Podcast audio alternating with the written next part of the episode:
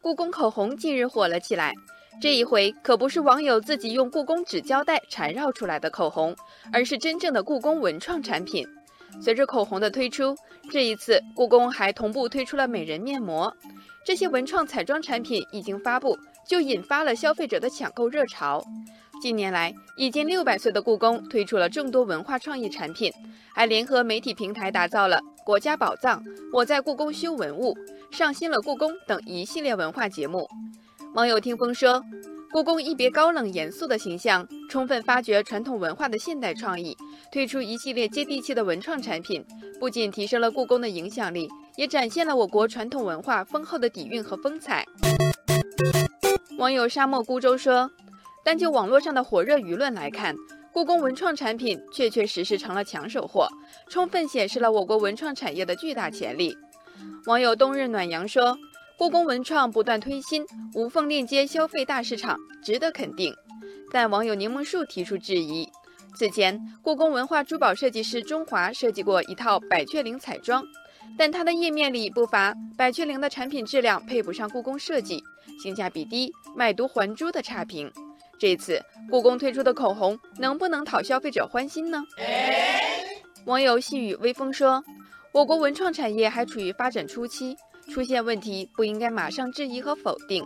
相反，应该一起探讨如何推动文创产业发展壮大。”网友朝闻道说：“彩妆文创产品不同于文具应用类产品，确实需要更注意安全性、实用性、品质性，品牌强强联合固然好。”但只有文化过硬、产品质量更过硬的联合才值得点赞。故宫博物院院长单霁翔曾说过：“现在故宫的文创产品口号是从数量增长向质量提升转变，未来的文创要多和大品牌联合。”据了解，这次故宫口红和故宫美人面膜两套产品就是由故宫和华西生物合作推出的。口红膏体和面膜都蕴含了华西生物的独有技术。